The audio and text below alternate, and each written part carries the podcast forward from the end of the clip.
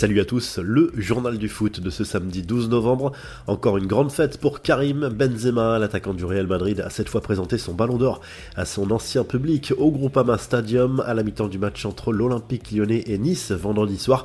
Un grand moment d'émotion pour le buteur des Bleus, très ému de recevoir un tel accueil de la part des 57 000 spectateurs présents. C'est quelque chose de magnifique. J'ai gravi les échelons ici. C'était un moment exceptionnel pour ma ville, pour le club qui m'a permis de réaliser mon rêve en signant au Real, a confié Benzema qui a tenu à rassurer sur son état de forme avant le coup d'envoi de la Coupe du Monde. Le buteur du Real a inauguré par ailleurs une fresque géante à son effigie dessinée sur une façade d'un immeuble de Bron, sa ville natale, en bordure du boulevard du périphérique lyonnais. Sur le terrain, match nul, un but partout entre Lyon et Nice. Les Bad Guns ont assuré le spectacle en tribune en déployant plusieurs tifos pour célébrer leur 35e anniversaire.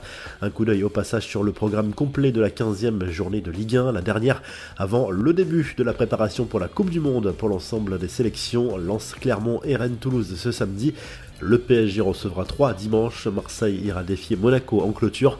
Lionel Messi annonce la couleur avant le mondial lors d'un entretien accordé à Olé, l'attaquant du Paris Saint-Germain s'est dit confiant sur les chances de l'Argentine lors de cette compétition. Il insiste sur la qualité et l'ambiance au sein du groupe, similaire à celle de 2014 lorsque l'Albi Céleste avait atteint la finale selon lui. Après, je ne suis pas du genre à faire des promesses, il y a une grande anxiété dans la famille comme dans tout le pays, ma famille me met une pression terrible, a reconnu Messi avec le sourire. Pas question pour lui, en tout cas, de penser à un éventuel France-Argentine en huitième de finale de la compétition. On sait que les deux pays pourraient se croiser très tôt dans le mondial si l'une des deux équipes termine deuxième de son groupe.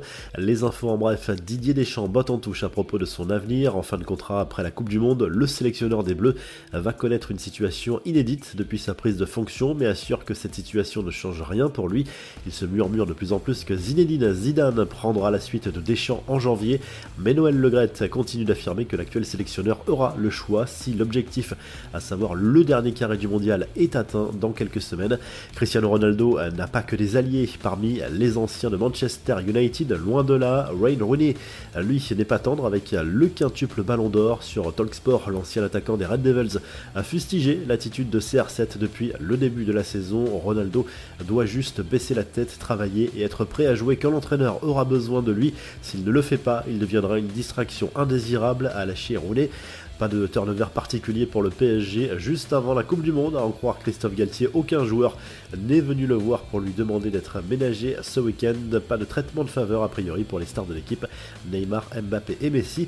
La revue de presse s'enfile en Espagne où le journal AS se penche sur la liste de Luis Enrique pour le mondial au Qatar. Sergio Ramos ne participera pas à cette compétition malgré son bon début de saison avec le PSG.